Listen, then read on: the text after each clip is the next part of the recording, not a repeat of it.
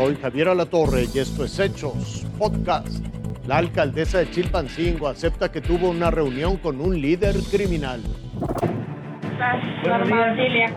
Son dos fotografías y la filtración de un audio de 10 segundos de lo que parece ser un encuentro de la alcaldesa de Chilpancingo, Norma Otilia Hernández Martínez, con el presunto líder de un grupo criminal.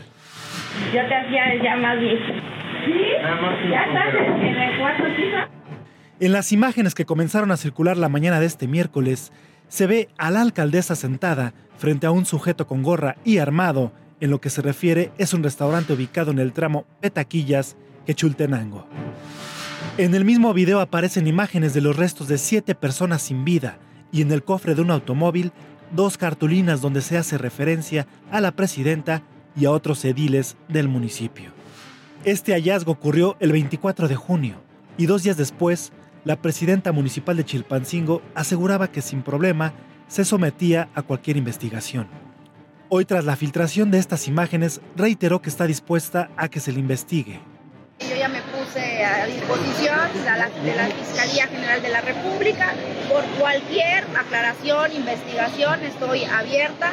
Creo que este, pues no nada más son estos casos, son muchos casos que se tienen que investigar y obviamente esta situación. Y hoy que se filtra este video, lo que puedo comentar que es un, pues, un video donde invita un desayuno con varias personas, obviamente no, no, por eso me gustaría que investigaran mejor la fiscalía. Confirmó que sí existió el encuentro al que hacen referencia. Aclaró que fue un desayuno al que fue invitada al inicio de su administración y no sabía qué personas asistirían. Descartó que exista un pacto con la delincuencia organizada y pidió que se filtre el video completo de toda la conversación, pues asegura que los escasos 10 segundos de audio están editados. Filtre bien el video, que es lo que se habló y no fue un pacto o la delincuencia, no fue una situación. Quiero que se investigue. Con información de Vianey Ponce, Fuerza Informativa Azteca. Un tráiler se quedó sin frenos y provocó una carambola e incendio en la México Querétaro. Un verdadero caos fue en lo que se convirtió la carretera México-Querétaro a la altura del municipio de San Juan del Río.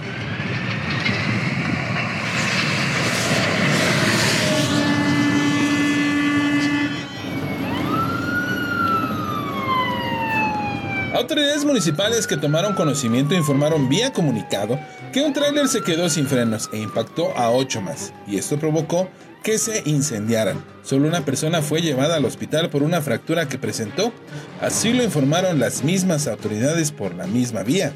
La situación se presentó en el kilómetro 161 de la carretera 57, en el municipio de San Juan del Río. Trato que nos impactó por nomás la reacción de verlo por el espejo que venía muy recio, exceso de velocidad.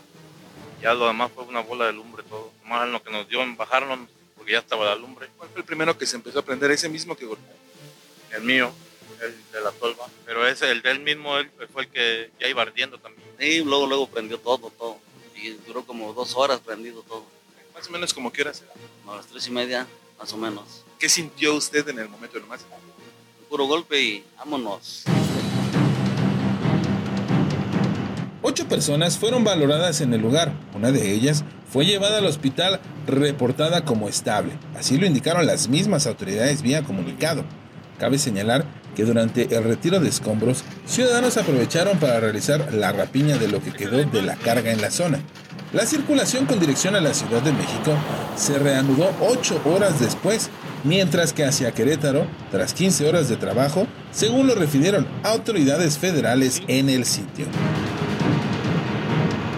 José Salas, Fuerza Informativa Azteca. Hasta aquí las noticias, lo invitamos a seguir pendiente de los hechos.